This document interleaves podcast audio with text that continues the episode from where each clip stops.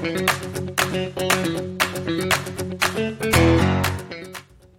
茶の間の皆さんおはこんばんにちは。スタイルキューブ背番号24番のウニです。今日は10月31日火曜日でございます。それでは今日参りましょう。お茶の間雑談上原ラジオ。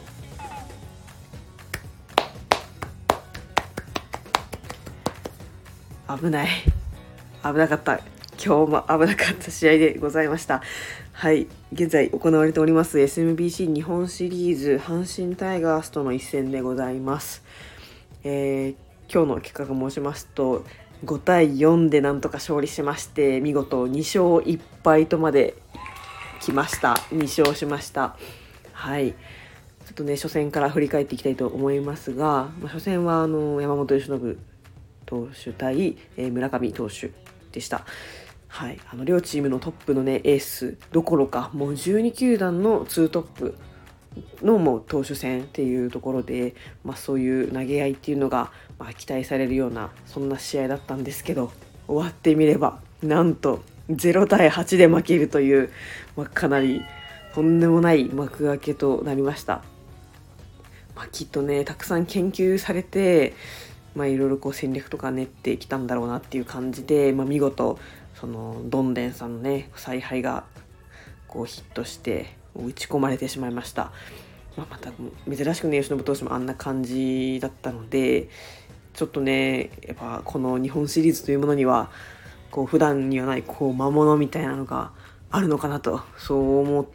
てしまうようなそういう試合だったかなと思います。まあねただこうね、1対2で負けるとかいうよりかは、まあ、潔くもうもう途中からもう負け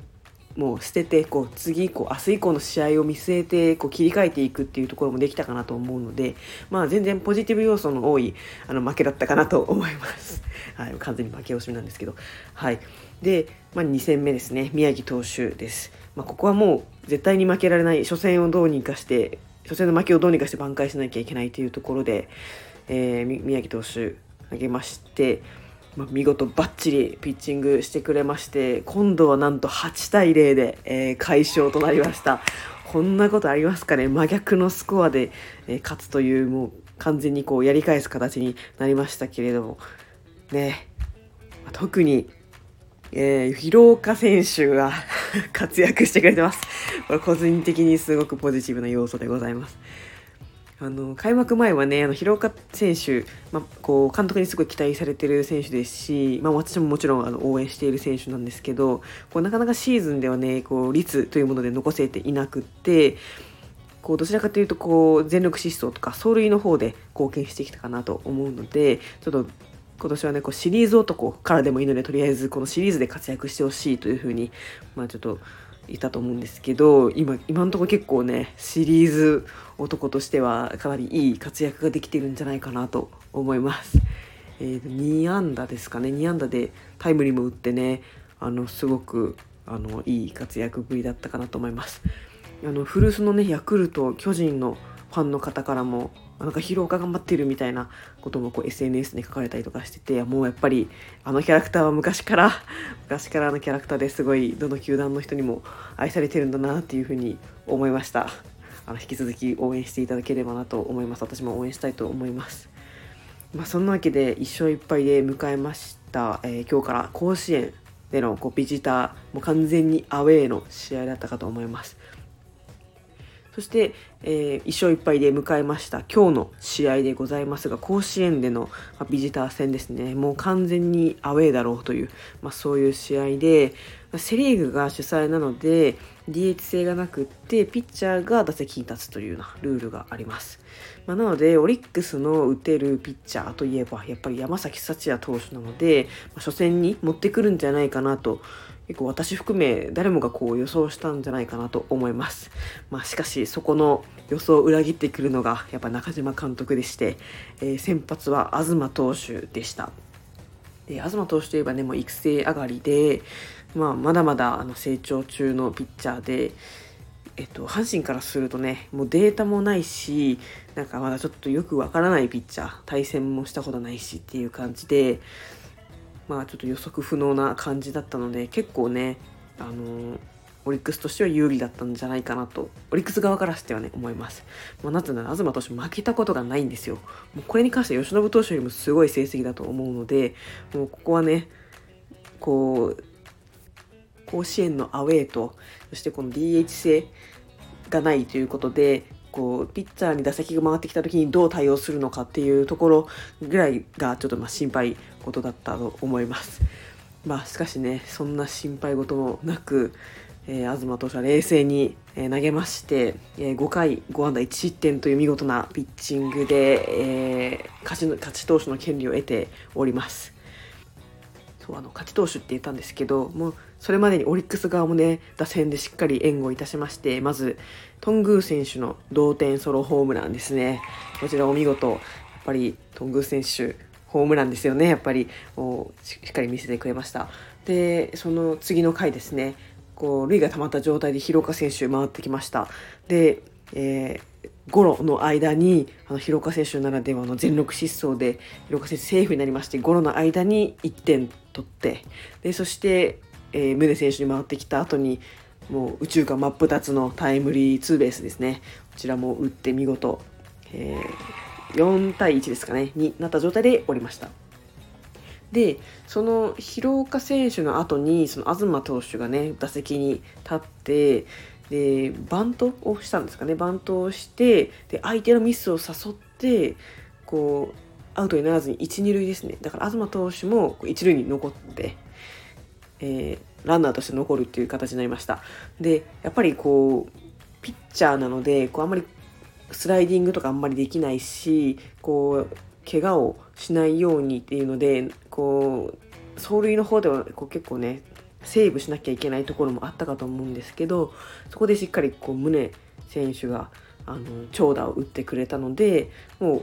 普通に走るだけでこうホームインできるような感じになってそこがねやっぱり1点取れたさらに1点取れたっていうのが非常に大きかったかなと思います。お見事なバッティングとランニングあの走塁でございました。はい。で東投手が降りてからその次ですね。若月選手の犠牲フライで貴重な1点を取りまして5対14点差まで、えー、差を広げます。もうねもうオリックスの残りのこうリリーフ時とか見てたらもう4点差なんて結構もう勝ったんじゃないかなというふうに、えー、思って安心して見ておりました、まあ、ところがねやっぱ阪神打線っていうのは結構手強いところがありまして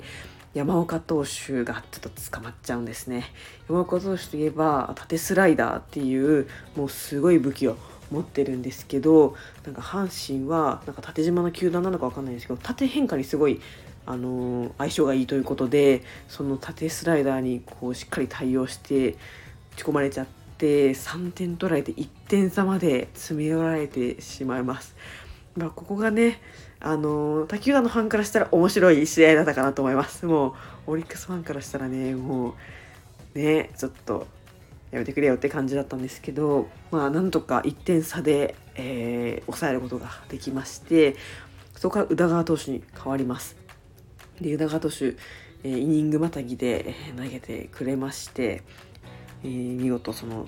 ね守りきります差をねナイスピッチングでしたでね、ここでもね、回またぎって言ったんですけど、ちょうどその、回またぐかまたがないかのところで、こう打席で宇田川選手に、ま、宇田川投手に回ってくるみたいなタイミングがあったんですよ。で、ツーアウトでランナー一塁にいて、広岡選手が回ってきて、もちろん打ってほしいんですけど、そうすると、代打出さなきゃいけないからもうネクストバターサークルには T 岡田選手が立っていてもう代打出せれるみたいなタイミングだったかなと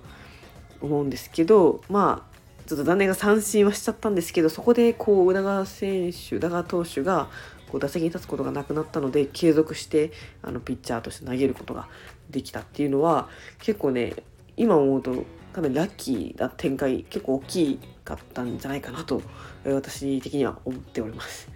はい。まあ、そういう結構ちょっと運のいいところもありまして長投手開幕たぎで見事抑えてくれて最後1点差のワーニンでございます、まあ、1点差のワーニンって意外とね強いんですよ。って思ってたんですけど やっぱり やっぱりかフォアボール出しちゃって見事あの劇場を繰り広げてくれましてね、えー、えノーアウト1、2塁になったんですかね。フォフォアボール結構連続出しちゃってもうベンチの宇田川投手も祈るぐらいの感じでも国民全員が祈ってたんじゃないかなと思うんですけどそこをね見事三振三振で、えー、締めてくれまして、まあ、珍しく白野投手もねこう感情を出して最後はね吠えてたかと思うんですけどまあナイスピッチングっていうんですかね、まあ、見事なパフォーマンスを、えー、見せてくれました。もう私もねちょっとお腹の中の晩晩ご飯がもう全部出てきそうなぐらいもう胃が痛い心臓が持たんって感じだったんですけどまあ勝ちは勝ちなので